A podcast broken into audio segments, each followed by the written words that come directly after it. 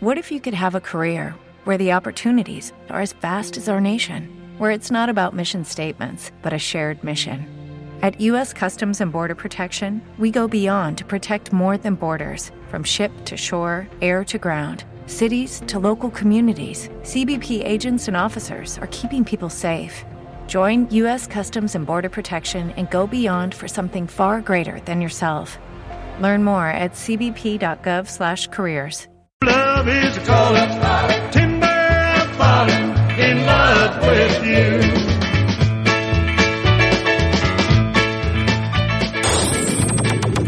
Aragonesa 96.7 FM Zaragoza.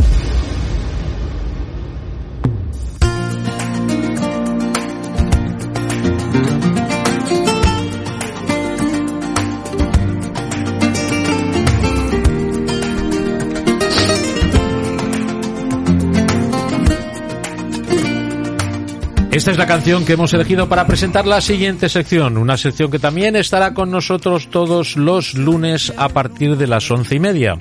Vamos a hablar de la Asociación de Trasplantados Hepáticos de Aragón, AETA, y tenemos a su presidente Javier Arredondo. Buenas, buenos días, bienvenido. Hola, buenos días, Tocayo, ¿qué tal? ¿Cómo estamos? Pues estupendamente, estoy encantado. Siempre que estoy con AETA, estoy encantado. O sea que me da igual aquí que en Constantinopla, me da lo mismo. Estamos fe, y nosotros como contigo, porque ya son muchos años que, que participamos juntos y que colaboras con nosotros y que estamos encantadísimos y, agra- y muy agradecidos de, Bueno, no, de tu agradecido, colaboración. agradecido estoy yo porque me habéis dado la oportunidad de muchas cosas, entre otras conocer un colectivo de, de personas espectacular, la gente de la Asociación de, de Trasplantados, ¿no?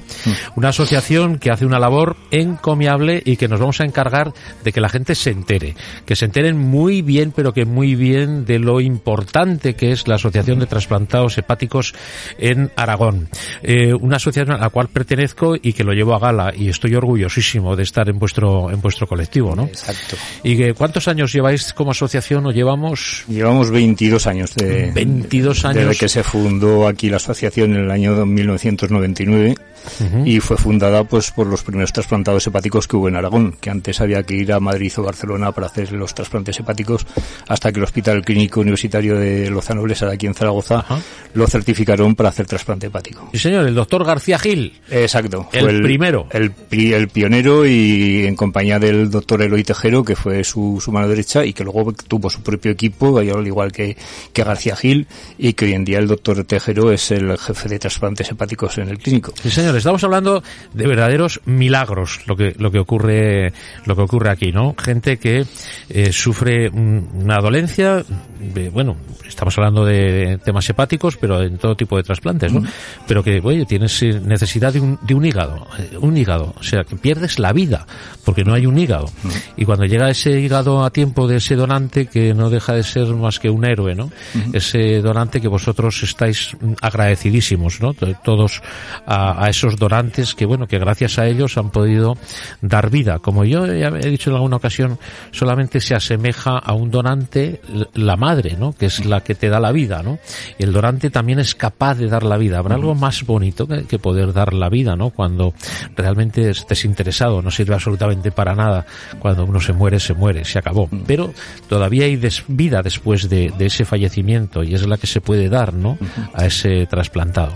Bueno, pues vosotros que lleváis a gala ese agradecimiento, que es lo, una de las cosas que más me gusta de la asociación, eh, he visto muchas cosas y muy interesantes y que quiero que la gente conozca. Entre otras, el gran cometido de esta asociación es esos pisos de acogida que vosotros tenéis, ¿no? Exacto, tenemos dos pisos de acogida, uno en Eduardo Ibarra, eh, que es el primero que se, se puso en la asociación, pues por eso, porque los primeros trasplantados se dieron cuenta de que la gente de Huesque de Teruel y de los pueblos aledaños tenían que venir aquí a Zaragoza y si no tenían medios económicos o no tenían familiares, pues muchas veces tenían que dormir en, en, en la sala de espera del hospital. Eh, hay que comentar que antes un trasplante hepático, pues bueno, te podía durar 12, 14, 20 horas. Hoy en día se, se ha agilizado mucho por las técnicas y todo esto y entonces, bueno, pues eso repercute también en que el periodo de recuperación, dependiendo del paciente, pues eh, es bastante bueno. O sea, puedes estar de, de 17, de 20, 25 días en el hospital, y, pero ha habido casos que también han estado de hasta 6 meses en el hospital. Claro. Y claro, todo eso pensando no solamente en el enfermo, sino en la familia de, de ese enfermo que como bien dices vienen de fuera y que supone aparte de un gasto un trastorno. Un trastorno porque claro, pues imagínate tener tanto tiempo hospitalizado a ese familiar, pues ¿qué hace la familia? ¿no? Entonces, esa asociación de trasplantados a la cual pertenezco y la que abro las puertas para que se presente todo el mundo, porque no hace falta estar trasplantado para pertenecer a la asociación, ¿no? Exacto. Eh, cualquiera puede ser socio y con unas cuotas muy muy bajas, son prácticamente simbólicas. Son simbólicas, son 60 euros al año. o sea que- 60 euros al año, Que no. 60, pero Con- 60 euros que son muy importantes, ¿eh? Exacto. O sea, 60 euros porque más que esos 60 euros lo que hace es sumar, ¿no? Cuantos más, mejor, ¿no? más actividades, mejoramos los pisos constantemente, o sea que procuramos que, como te decía antes, teníamos en Eduardo Ibarra y otro que tenemos aquí al ladito, que es en la Plaza Nuestra Señora del Carmen, al final de la calle Cádiz, que a la vez es la sede, y Ajá. bueno, pues son dos pisos en los cuales las familias, en el de Eduardo Ibarra puede haber dos familias, y en aquí en, en Plaza Nuestra Señora del Carmen tres, Ahora mismo por la pandemia solamente nos permiten tener una familia por piso.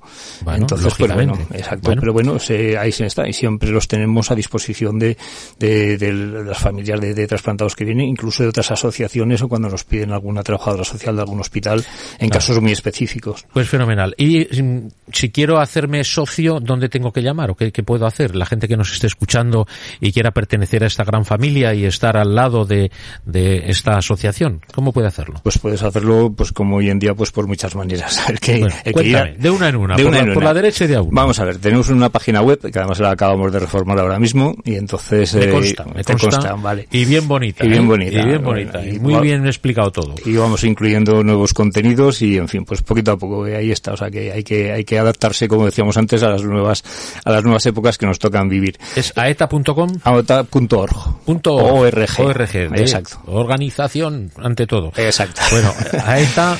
eh, Punto org. Lo deletreamos Eh, a... A E T H A Eso es, aeta, muy bien, punto Vale. org. Org, exacto. Ahí, Ahí- tenemos todo para poder entrar. ahí hay un apartado para ser eh, socio colaborador de la asociación Vale, pues resulta que yo no tengo ordenador, no sé cómo funciona el móvil, no tengo ni idea. ¿Qué, qué hago? nos llamas al teléfono al 876 64 21 22 2122. Exacto. 876 64 64 21 22 21 22. Que se lo voy a repetir otra vez. 876 64 ¿Te está gustando este episodio? Hazte fan desde el botón Apoyar del podcast de Nivos. Elige tu aportación y podrás escuchar este y el resto de sus episodios extra. Además, ayudarás a su productor a seguir creando contenido con la misma pasión y dedicación.